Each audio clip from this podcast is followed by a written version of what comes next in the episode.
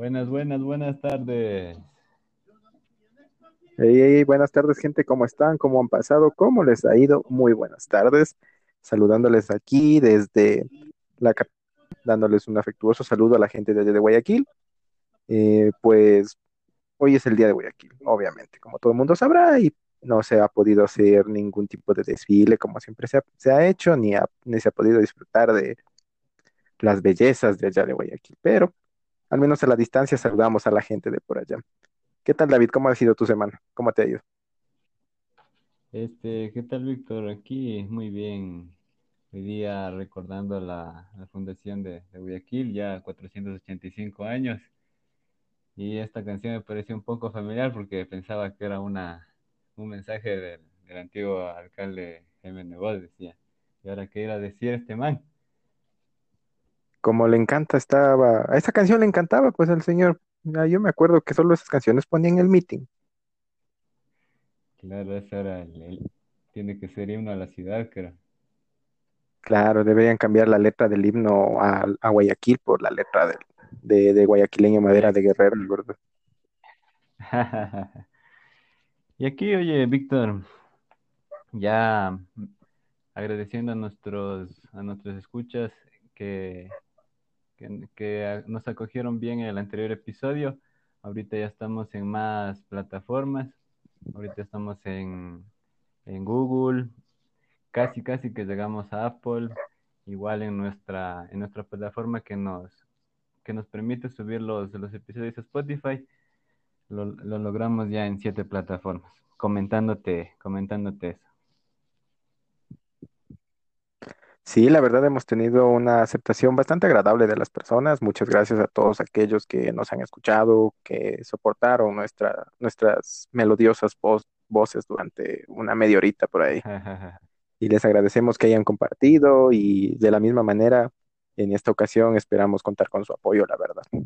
Tenemos un tema bastante interesante el día de hoy, así que sin más dilación, como diría un sabio de por ahí, comencemos. ¿Qué tal, David? Sí, tú nos tienes el tema, la verdad.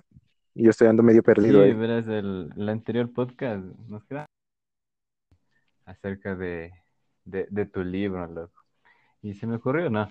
Ahí eh, nombrar a este podcast como con el nombre de enciclopedias. Y esto, me, y esto me llamó la atención y me trajo muchos recuerdos acerca de, de que antes de que existiera el Internet, cuando estábamos en, que sé, en la escuela, tal vez no, no conocíamos aún el Internet, habían estas famosas enciclopedias o atlas que se nos vendían a, de puerta a puerta en algunas ocasiones o que adquiríamos en, en los coleccionables del comercio. No sé si te, si te acuerdas tú, Víctor.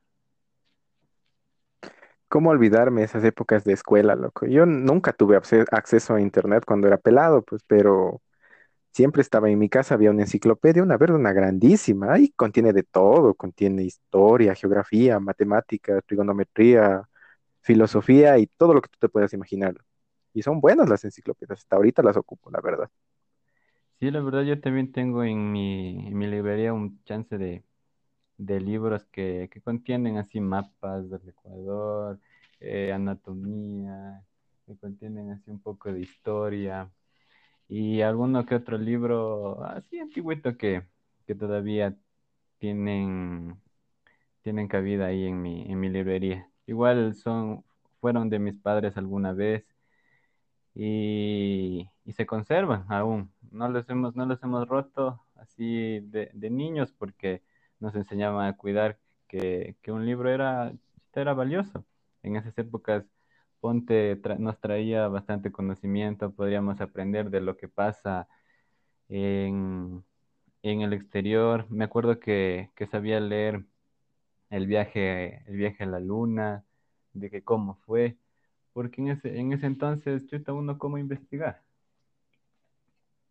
Claro, las únicas fuentes de acceso eran los libros. Yo siempre me acuerdo y siempre quedará en mi memoria una frase que dijeron, un libro jamás va a poder superar las grandes enciclopedias web que existen ahorita, porque, bueno, tal vez haya mayor difusión del conocimiento, todo el mundo puede compartir sus ideas y demás a través de Internet, ¿no? Pero uno que ha crecido con libros le tiene un aprecio bastante grande, la verdad. Yo sí me acuerdo, mi mamá también tiene esos libros súper, súper antiguos que venían las cuatro o cinco materias de ahí. Y de ahí siempre fue consulta, siempre era una consulta y corría al libro.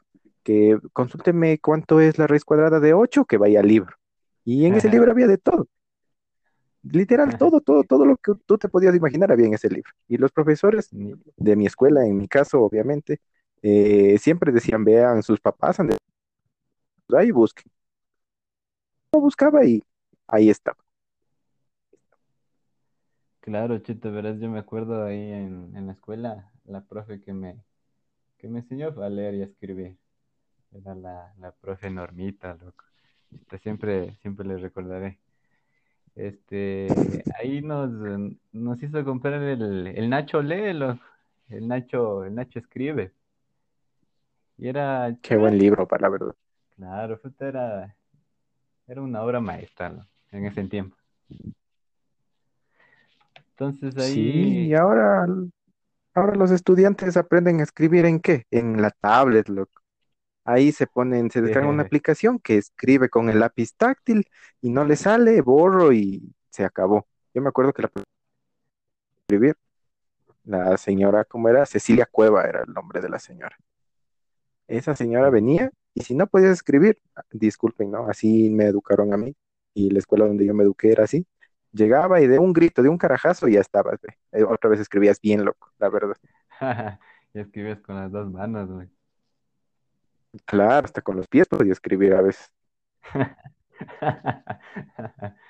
No, sí, sí, la verdad, eh, sí ha habido bastantes eh, libros que, que han influenciado, ¿no? Y más que todo son los, son los que mis papás me han podido dar en, ese- en esa época. Como te comentaba, habían colecciones de, de Grupo El Comercio, en donde esta editorial Santillana sacaba unas colecciones pepas, verás. O sea, ¿Ya? por ejemplo, sacaban libros de temas específicos, yo que sé, de computación, de cómo construir en madera, de, de matemáticas, o sea, cosas prácticas, eh, cosas que no, no, no vas a encontrar así en, en libros cualquiera. Y mis papás compraban así cada, creo que era cada jueves o cada miércoles, el, el periódico. Y de ahí pagabas un poquito más, creo que han de haber sido unos, de que unos 7 dólares capaz. De 7 a 10, pongámosle ya. Han de haber sido eso y compraban toda la colección para que en ese entonces nos pongamos a leer. Porque yo creo que no tuve computadora hasta los 13 o 14 años, ¿verdad? Y si la tuve, tal vez no la tuve con internet. Capaz que de haber venido con el CD de mi primera encarta y con eso ya, ya me batía. Tú por lo menos tenías la primera encarta. Mi primera computadora fue una Windows 98, loco.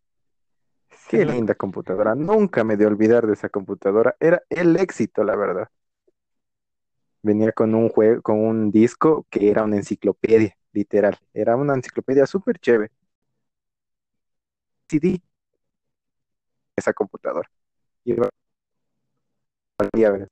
Era como que el CD adivinaba que no era la computadora donde la instalaron por primera vez.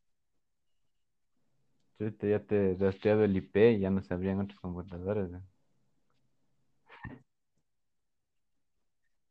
Debe haber sido un disco ruso. Así era el disco de Mañoso, loco, la verdad. Venía Oye, la computadora, te digo, venía un señor a tocarnos la puerta, a vendernos las enciclopedias, eso sí me acuerdo. O en las escuelas, sabía llegar una persona y sí te tomaba supuestamente un test de inteligencia. Y luego te llamaban a la casa a decirte, señora, su hijo se hizo acreedor a una enciclopedia o a un conjunto de libros por su altísima nota o su altísimo rendimiento en una prueba que les está niños de la escuela llamaban. ¿Por qué? Porque a todos les ofrecían al mismo precio. Y un orgulloso ahí de que sí, me gané una enciclopedia. Decía, al final ha sabido yo, llamar a yo todos. sí No, me acuerdo cuando estaba, creo que en, en tercero o cuarto grado, en esas épocas de aprender las tablas de multiplicar. Ya venían, pues, verás, ahí con sus, con sus libros que eran, que eran un poco más, eh, ¿qué será? Didácticos, podría ser, en los que, en los que de una manera práctica podías aprender la- las tablas. Ahí usaban como que una malla para que, que te lance un dos por dos un ocho por siete y usando column- filas y columnas encontrabas la, la respuesta. No sé si alguna vez fueron a tu escuela No, loco, yo aprendí con tarjetitas y a la manera antigua, de un grito de mi mamá. con el cabresta. Sí, cómo olvidarme, es como el meme, loco. 8 por 5, 42 y ya estaba ahí tu golpe, loco. Mm, No, chuta, a ver, yo las tablas sí, sí aprendí con paciencia, creo, aunque sí hubieron algunas habladas, porque de, de parte de mi mamá y de, de los profesores, porque creo que sí era, era importante en ese entonces. Sí, la verdad sí se le daba bastante importancia. Ahorita mismo ya casi no se sabe ya de ese tipo de, de, de- de educación. Y la verdad sí ha evolucionado, eso sí es cierto, hay que, hay que admitirlo y ha evolucionado para bien. Claro. Pero no sé, ¿no? Hasta cierto punto, con esta inclusión de la tecnología y todo eso, las personas se han quedado, se han hecho bien dejadas, la verdad. Eh, en algunos casos creo que sí, ¿verdad? Eh, Es a buscar, como a nosotros nos mandaban a hacer las consultas, te mandaban consultas. las consultas. ¿Y ahí qué tenías que hacer? Ya, pues tocaba acudir al, al libro de la mamá, al libro del vecino. loco. Yo me acuerdo que mi, Le creo que ya se nos fue. no decía del libro Terruño que me prestó mi, mi vecino, loco. Lo que me, me prestó, pues mi vecino. Chévere el libro, la verdad. Tenía cosas bien interesantes, lecturas patriotas, loco, historias, leyendas y demás cuestiones. Era un libro que a mi modo de ver debería seguirse utilizando, loco. Claro, más actualizado, ¿no? Sí, yo hace un, hace unos días lo estaba revisando, igual como te comentaba, aún tengo una copia de- del libro en mi, en mi estantería. Y, y bueno, la verdad, el libro, o sea, te enseñaba hasta cómo ser un buen ciudadano. Habían hasta mapas de, de los 90 barrios icónicos de aquí del- de la capital y cómo, cómo ha ido evolucionando el Ecuador. Ahí hasta se encuentra el, el mapa del, del antiguo Ecuador, pues antes de que perdiéramos la- algunas, algunas partes. Y ponte, antes teníamos 20 20 provincias. Ya, así es, así. Claro, y ponte antes Quito. Chuta, tenía este nombre, loco, la, la muy noble y muy leal ciudad de San Francisco de Quito. ¿Cachas? Ah, mucha honra. Como, como el himno a Quito, creo que, creo que dice eso. En alguna parte debe decir la verdad. Yo en las estrofas que cantaba no decía. Algo decía de, del pueblo español, lo que me acuerdo. Noble y ideal, la la la la. Ah, ere- casi te canto la canción de Guayaquil. No, ¿cómo era? Yo nací en esta tierra. Porque te hizo Atahualpa eres grande y también porque España te amó. Algo así. Ya no he cantado el himno hace tiempo. mm, creo que le quitaron, verás, cuando yo estaba saliendo del colegio, de lo que España te amó. Era como que ¿Ya? no, no, no cuadraba, loco, porque se supone que, que fue una conquista. Eso sí, pero también hay que tomar en cuenta la coyuntura de la época, ¿no? El himno se creó en otra temporada, en otra época, en otro espacio temporal. Entonces, es, ya queda como costumbre, se puede decir. Obviamente se puede cantar como empezaron a cantar otras estrofas, ¿no? Pero ya, ya se quedó así el himno, ya no se puede hacer nada ya. Y, mm, y ahí verás algo, algo que me acuerdo de, mm, de lo del libro, era que te enseñaba así las, algunas de las partes eh, más, más icónicas de la capital. Ponte, por ejemplo, en la calle García Moreno, en donde está el Palacio del Gobierno. Y, y en esa misma calle se encuentra la, la biblioteca municipal, verás. Y te cuento una anécdota ahí. Ahí sabía ir a veces después del colegio a hacer mis deberes porque, los libros de ahí son buenazos, ¿verdad? Igual la, la- las personas, A, a ti te quedaba cerca, ¿no? La biblioteca, claro, ¿verdad? pues yo, yo que estudiaba en el Muchacho Trabajador. Exactamente. No lo quería decir, pero se va por ahí. Y, y me iba, verás, así las tardes a, allá a hacer los deberes y, y había gente que te ayudaba hasta para hacer un deber. En mi caso a veces era de física, loco, porque ¿Ya? había el profesor que era, que era medio, ¿qué será? Medio amargado, tal vez hubiera sido, no sé, capaz que tenía sus cosas, pero nos enseñaba de una manera media triste y no, no se le entendía, verás. Entonces, antes de, antes de las clases o después, eh, me iba a la biblioteca y ahí estaba un man. Era, era egresado de la poli, loco. Creo que, creo que nunca acabó la tesis. ya. Cinco años y nunca acabó. Hasta ahorita sigue Y hasta esperando. ahorita no va a acabarlo. Y, y el man buena nota, loco, y, y enseñaba full bien, cosas que iban, iban full chicos, ponte, me acuerdo que habían chicas del Simón Bolívar, del Fernández Madrid, del Eugenio Espejo, a las clases y a veces nos enseñaba en grupito.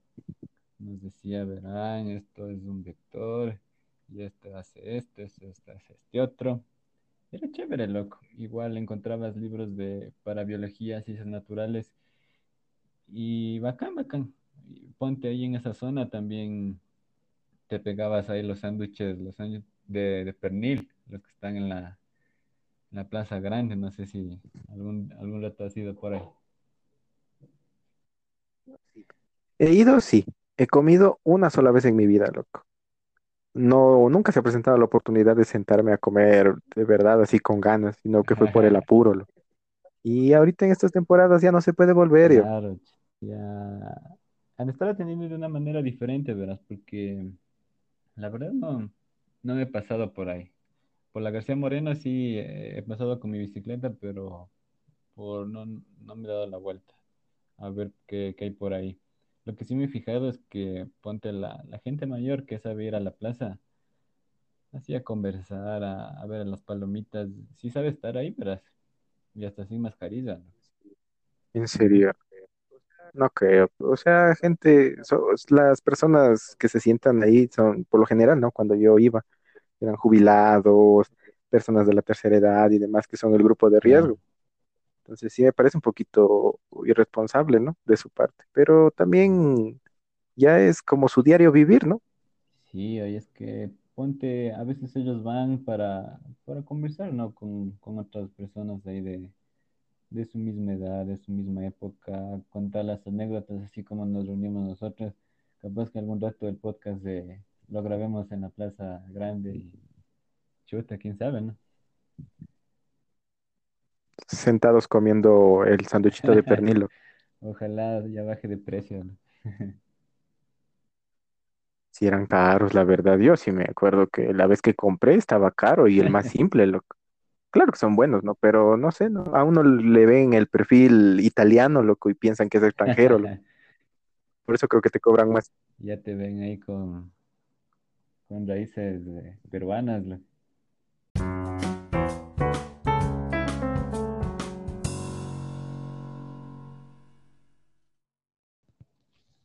Hola Bueno, Víctor, ¿qué, tal el sándwich? muy bueno el sándwich, la verdad. Disculparán el corte, nos fuimos a pegarnos un pequeño break porque la verdad la boca se nos hacía agua, loco. Sí, chuta, es que esos sándwiches son buenazos y no vale quedarse con las ganas, ¿no? Obvio. Uno puede hacer en la casa, pero chuta, el que venden allá sí sale mejor, pues, la verdad. Y no sé si has probado los del Amazonas, también son medios decentes, ¿no? Amazonas, ¿en dónde? En el Amazonas. Este, ver, claro, es por donde, chuta, a ver, qué, ¿cómo te explico? Por donde, por donde pasa el, el Qatar. No, no es el Amazonas, creo que es otra calle, pero más o menos por ahí es. ¿no? ¿No es en uno que dice los sándwiches de Don Soto, algo así? Ese no es en el puente del Wambra. No, no me hablas de ese o es otro. Yo ando perdido de sándwiches, la verdad. Ya mejor anda, pégate otro. Yo creo que sí me está afectando la falta de sándwiches. Entonces, eh, como que si hubiera una, una de esas cadenas del, del compañerito, los, las sabatinas, Ah, no, pues ese sándwich era importado de, ¿de dónde? Pues sería del señor de Montecristi. De Bélgica eran lo que según decían ahí la- las, las malas lenguas. Traído directamente desde, desde, desde Europa, loco. Sí, loco. Eh, otro, otro que también he probado buenazo es en Guayaquil, chita, pero ahí sí, ni, ni cómo decirte, loco, no sé si, si has ido por allá. A la calle Guayaquil, loco, la que queda por el centro. También sí conozco, pues habla serio. No, la verdad, yo no soy mucho de, de viajes, loco. De via- conozco la Sierra Norte, la Sierra Sur un poco, la playa, eso conozco, Como todos buen serrano, loco. obviamente. Ya uno anda en la playa con chancletas, loco, para que le reconozca. Para que no le roben. No, pero pero me te, te cuento una, te, te cuento una anécdota, verás, de cuando tenía, de haber sido unos, unos siete años, loco. Ahí me, me iba, me, me fui de vacaciones a Guayaquil, a donde unos amigos de, de mis papás. Y era, y era chévere, verás, ahí chuta se jugaba hasta de noche, loco, porque ahí no sentías ni el frío, loco. Y era, y era la madrugada y dale peloteando ahí con, con los niños que, que estaban ahí. Y como en la sierra y en la costa tenemos di- diferentes eh, inicios de clases, entonces ahí ya te encontrabas ahí con cualquier pelado por ahí. sí, ha de ser, loco. Yo la verdad eh, pienso y tengo la teoría de que en Guayaquil no existe el frío. Por eso es que allá andan así en BBD o torso desnudo, loco. Aquí ahorita mismo está lloviendo, ¿qué voy a andar torso desnudo? Eh, cuando llueve, verás, parece que sí, sí te coge escalofríos, porque la otra vez que estuve por ahí, por el malecón, por la Perla ahora, ahora, ese día llovió, qué bestia, loco, parecía que ya se caía el cielo, y uno sin paraguas, entonces ahí tocó debajo de un arbolito nomás, escampar. Pero la lluvia no es caliente por allá. No, yo también pensé, lo, o sea, decía, chuta, me quiero un agüita caliente ahí para pegarme un baño de una vez, Claro, pero, pero no. ¿eh? para cuidar el medio ambiente. Pero nada, en serio, chut. He vivido engañado toda la vida. No, lo... No, verás, o sea, ya después de un tiempo como que te, eh, te empieza como que a dar escalofríos con, con la ropa mojada y la humedad que hay en el ambiente es como que ya tienes que secarte de ley. Chuta, y pero allá en Guayaquil no hace mucho calor, como es, no hace mucho sol igual. Allá yo he visto siempre en las noticias que pasan, O sea, ponte un día nublado allá, es como que aquí si estuviera haciendo un solazo. ya, chuta, entonces allá un solazo de Quito tostados. loco. Claro, aquí lo que ya no soportamos el calor, las dan, no, ni, mo- ni con. Y Ya nada, loco. Pero sí, sí, la verdad sí me gustaría ir a probar alguna cosa de allá. Lo que sí me ha llamado mucho la atención de Guayaquil es probar los, ah, los, ¿cómo se llaman? Encebollados de balde. Los que vienen, los que son hechos en balde de pintura, para que tengas un estómago fuerte, loco. Yo, verás, casi tuve la oportunidad de, de pegarme uno de esos, loco. Pero lo que sí me pega es la, la guatita con cédula. comiendo en la terrina de, de lava, loco. Exacto. La otra vez, verás, me fui de gira, pues ahí, como, como yo estudié ingeniería mecánica, nos íbamos pues a las empresas que hay por allá. Entonces allá hay una fundidora que queda por la, por la perimetral. Entonces a lo que ya llegábamos, eh, tocaba el desayuno. Entonces ahí era lo que se asome. Entonces ahí los panas salían con sus, en sus triciclos, salían con sus baldes de ahí de, de encebollado, en la guatita y, y el corviche, ¿no? Cola la. Entonces ahí, eso, el agua de coco también. Ya. Entonces ahí unos panas se pegaron en el encebollado. Yo dije, chuta, no, no sé, digo, parece que están nadando por ahí un hueso, digo, este, ¿qué será? El típico, dicen, ¿no? Que la esencia del sabor es el huesito de muerto. No sé si será cierto, no me consta, pero eso es lo que dicen. ¿no? Claro, loco, y no me pegué, verás, igual porque te- quería algo más de que me, que me apriete, loco. Entonces ahí ya me pegué la, la guatita ahí con, comiendo ahí con la cédula. Qué bien, loco. Es, esa es una anécdota que vale la pena contar, loco. Haber comido guatita en Guayaquil con la cédula. Solo faltó ahí el, el Don Bucarán, nada más, pero en ese entonces todavía estaba refugiado, loco. Todavía andaba por Panamá, loco. Claro, ahí comprando las camisetas. Puta, loco. La verdad, sí, sí, esto sí me gustaría. Las únicas guatitas que he probado, por ejemplo, las buenas, buenas, son las que quedan, por ejemplo, acá abajo del puente del Wambra, hablando, regresando a Quito, loco. Las que quedan ahí Abajo de... abajito del puente del Wambra, cerca de las papas del Wambra. Ah, y ahí donde es- una placita más o menos. Exacto, ahí donde hay de todo, loco. Literalmente hay de Sí, todo. loco. Sí, la otra vez me pegué una ahí, pero me dieron sin jugo, loco, quedé decepcionado. Ah, eso sí, el jugo viene aparte. Es que es un negociado. ahí. Siéntate, te dan tu guatita y ya viene la señora del jugo. Pero no sé, una Ah, casera sí. que siempre me regala yapa. No sé si será con todos así, pero me regaló la yapa, loco. Siempre que voy me regala ahí la yapita, eh, la porcioncita de arroz, la guatita y un medio huevito más, loco. Ya te da el huevo entero, ya. Ya en el anterior ya comí todo el huevo ya. No, no, pero ¿para qué? ¿Para qué sí estaba buena, loco? O sea, faltó el jugo para no trancarse, pero de ahí sí estaba rica. No, yo sí ya de jugo tomé un Bonais que pasó por ahí un señor vendiendo.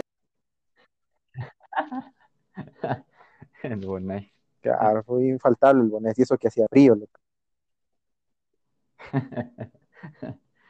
Pero bueno, lo que esos, esos sí son buenas, buenas huecas, loco. Yo me acuerdo que por ahí también venden unas, unos chalafanes, loco, y, y dicen que son a dólar. O sea, yo solo he pasado oliendo, oliendo, pero, pero no, no, no me he pegado, ¿no?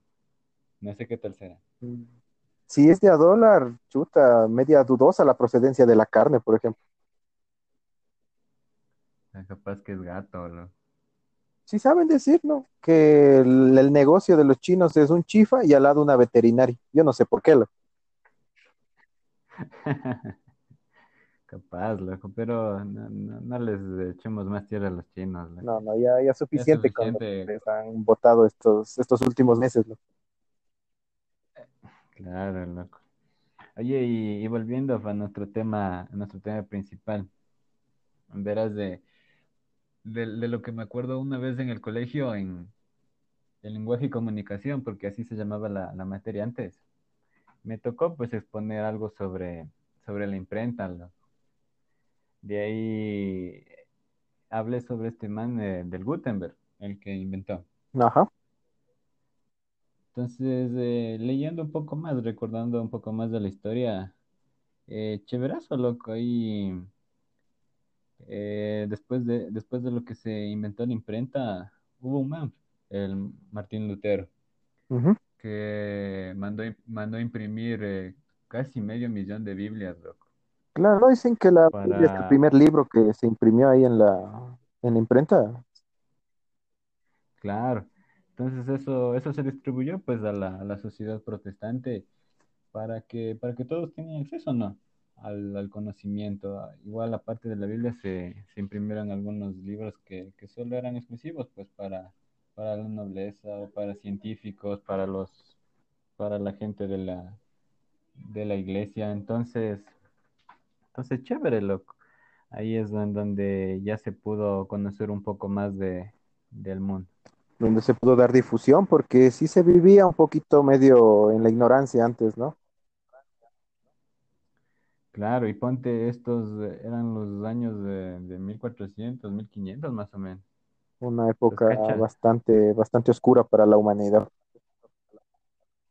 Sí, entonces ponte yo en esa exposición que te decía, era la típica, ¿no? Fue llevar la, el pliego de cartulina con la exposición puesta ahí, un par fotitos y, y leyendo ahí. Por lo menos as- poner fotos, lo que yo iba dibujando porque no tenía ni para las impresiones antes. No, yo a veces se ponía de las, de estas, ¿cómo se llamaban? La- la- ese collage de, de imágenes que comprabas en la papelería. Chuta, se me Mm, fue. De las láminas. Eso, chuta de las láminas, Las láminas para mí fueron mi primera fuente de, de consulta, loco. ¿No sabías algo? Corrías a la, a la papelería por una lámina del, del Ecuador político, por ejemplo, o una lámina de, de los países del mundo, las banderas. Cha, yo coleccionaba láminas, loco. Y luego las revendía en, en la escuela. Claro, cuando empezó, obviamente, ¿no? En, en unos inicios costaba creo que 10 centavos, 5 centavos, no sé si seguirá valiendo lo mismo. Iba a, iba a vender en la escuela y en el colegio a 15, a 20, lo- a los bajos típicos de siempre. A los que no hicieron el deber y están haciendo hace rato. Claro, ese rato calcando ahí pegado a la ventana, a la lámina, loco. Sí, loco, eh, así eran mis exposiciones, ¿verdad? Mm, Chuta, antes de hacer una exposición con un proyector, era, era casi de imaginarse, loco. Ponte por eso ahora los, los profes eh, saben estar ahí eh, batallando, ahí prendiendo los, los proyectores para, para las exposiciones. Sí, yo me acuerdo, el primer proyector que conocí, sin mentirte, fue creo que en quinto o sexto curso, loco. Ahí supe yo lo que era un proyector, porque de ahí los profesores siempre llegaban agarrados su libro a dictarme dos, tres horas de clases, loco. Ya uno ya no sabía ni qué escribía. Después ya con la llegada del proyector al colegio, ya como que te ponían una película, un video que se encontraban por ahí que no tenían nada con el tema y según ellos ya estaba dada la clase, loco. Yo me acuerdo que un profe de, de química allá en el Muchacho Trabajador, era un capo el man, se- era, y y era bien bravo, loco. El man nos enseñaba así con, a la memorización, a, a la memoria, loco. O sea, nos enseñaba, ponte la tabla periódica, los, eh, los símbolos, eh, los pesos atómicos. Entonces, era, era chévere, loco. Y igual a veces se contaba sus, hasta sus cachos y se pasaba bien, aparte del- de lo que venía así bien, bien enojado, se, se pasaba bien. Y el man casi nunca escribía en el, en el pizarrón, loco. Entonces, Solo era con lo que nos decía hace rato y nosotros ya teníamos que escribir. ya, O sea, él, él decía algo importante, él decía cualquier cosa, y nosotros decíamos, chuta, esto es importante, anota, anota, y ya, loco. Y si no anotabas, la siguiente clase ya te tomaba como lección, y si no sabías, cero. claro, en ese entonces no había pues para grabar como ahorita la, el acceso que se tiene, ¿no? Claro, ahorita ya, ya tomas fotos ahí del pizarrón y te vas. Claro, ya igual si tuviera un profesor como el que tú cuentas, solo pongo grabar en el teléfono y ya le grabé. Voy a escuchar en la casa y eso sí es que escucho también. Claro, ponte ahí en ese, en ese entonces, no, no había muchas, muchas personas que tenían celulares buenos. O sea, teníamos uno que otro así para llamar a nuestros padres para ver si es que no nos pasaba algo y eso, pero que grabe, que, o que tome fotos, chuta, era, era un lujo ahí. Eh, bueno, en ese entonces en, en mi colegio, que era, que era el muchacho. Claro, pues yo sí, tener un celular era un lujísimo en mi colegio. Yo estudié en el colegio en ese entonces llamado Colegio Técnico Industrial Miguel de Santiago, Cajo. El carajo está agregado, pero eso te digo, ahí era un lujísimo tener un teléfono. Un 1100 era ya la novedad, loco. Llegaba alguien con su telefonito que tenía la linternita y todo el mundo era pegado ahí a verle cómo jugaba la culebrita, loco. Pero ¿qué se iba a imaginar uno que después los teléfonos iban a evolucionar en todo lo que tenemos ahorita, ¿no? Claro, ahorita ya haciendo hasta un podcast. Claro, ahorita mismo estamos ocupando teléfonos para el podcast. O sea, en ese entonces imaginarse grabar un podcast en un 1100, chuta, ¿qué estabas soñando? Te decía. Claro, loco, chuta, sí, sí ha cambiado full igual en, más que todo en facilitarnos algunas cosas, loco. Y como mencionaste antes, tampoco es de, de que nos resuelvan los problemas, ¿no? De, de no, de no esforzarnos un poquito más, sino de que nos ayuden a hacer mejores cosas de las que hacíamos antes. Sí, la verdad, sí. Yo como te decía, se han vuelto súper facilistas. Ahorita mismo en el teléfono tienes internet, tienes datos, ya tienes el acceso a la información del mundo. Uno antes, ¿qué iba agarrado? Volviendo a nuestro tema y incluyéndole al tema para tener la información que ibas agarrado un libro de esos, pero enormes, loco. Si querías saber algo. Y a veces te, Mamá, claro, y a veces te equivocabas de tomo, L. Quedabas mal ahí en, el colegio. tocaba regresar a la biblioteca devolver el libro. Claro, y la biblioteca cerrada. Con lo mismo te iban dando ahí los compañeros. Sí, sí, sí me han pasado, loco. Ya. Parece, parece parece anécdota, pero es chiste. Claro, loco, sí estaba así, sí, yo sí me acuerdo que algunas veces me pasó. A mí llevaba el, el volumen de que era, era de una enciclopedia técnica, loco, de, con términos técnicos, términos industriales, loco, y supuestamente tenía que llevar, creo que era de la A a la, a la C, a la D, no recuerdo, y había llevado desde la E hasta la F, hasta la G, algo así era. El profesor me mandó hablando. Los compañeros me mandaron hablando. La bibliotecaria me mandó hablando. O sea, solo faltaba que me hable el rector nomás. Te llamaban por el altavoz de ahí. Señor Víctor, venga a la inspección general. Chuta, y ese rector que yo tenía en el colegio sí era un duro, ese señor sí me daba miedo. Nosotros le teníamos miedo al inspector general, en cambio, el rector era pan de Dios. Pero chuta, pero el inspector era, era de los chapados a la antigua, loco. De los que si no te parabas bien ya te caía un patazo atrás. Yo también, mi, mi inspector general le decíamos de cariño el boxer, por ejemplo. Ese señor tenía, sí tenía las facciones como de un perrito boxer, loco. Entonces por eso le decían así. El señor no necesitaba micrófono. De un grito hacía formar a más de 400 alumnos. Es, Él solito se paraba ahí de un grito, formados, y uno ya le escuchaba, podías estar en el baño, en el patio, en los talleres, en algún lado, pero ya le escuchabas, ya corrías, loco, del miedo a que el señor te vaya a buscarlo. Ya, debía estar formado, loco. Oye, ¿y qué tal eran las, las bibliotecas de ahí de, de tu, de tu colegio? Yo tuve biblioteca solamente el último año de colegio, y era una biblioteca donde estaban los libros donados, los, los libros que ya no usaban en la Ah, biblioteca central, de la biblioteca general la que hay por allá por el centro, loco. Esos libros nos Claro, vinieron a sí. regalar, loco, y algunos libros que, que donaron los padres de familia, creo que eran y los alumnos. O sea que cuando ya estaba saliendo recién pusieron la, la biblioteca. Literal, ahí recién eh, yo conocí lo que era una biblioteca dentro de un colegio, porque de ahí no, mi colegio sí era como olvidado de la sociedad.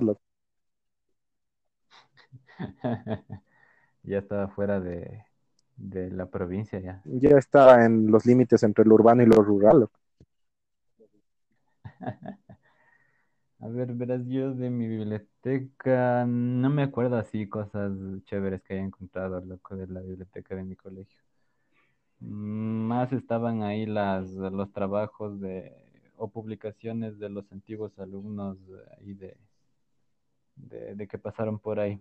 Por eso te decía que, que más me sabía ir allá a la biblioteca municipal, porque ahí hay de todo.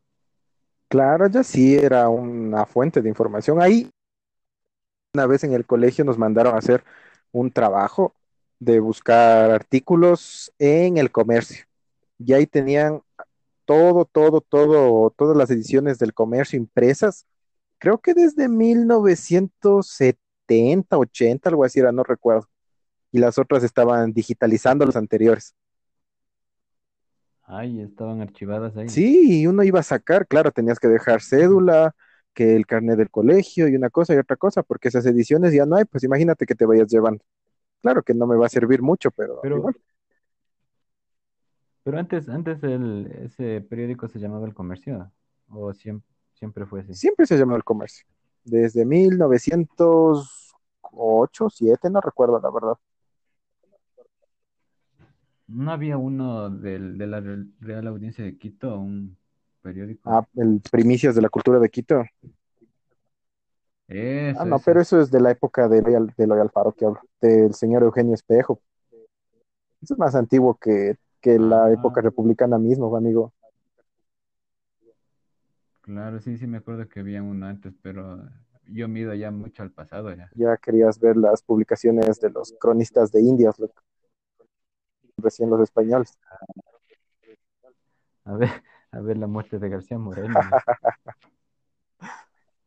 en el En Electra. el extra. Uh, es extra. Yo, yo hubiera querido también que ahí en la biblioteca haya el extra, loco. El extra para mí es un patrimonio nacional, loco.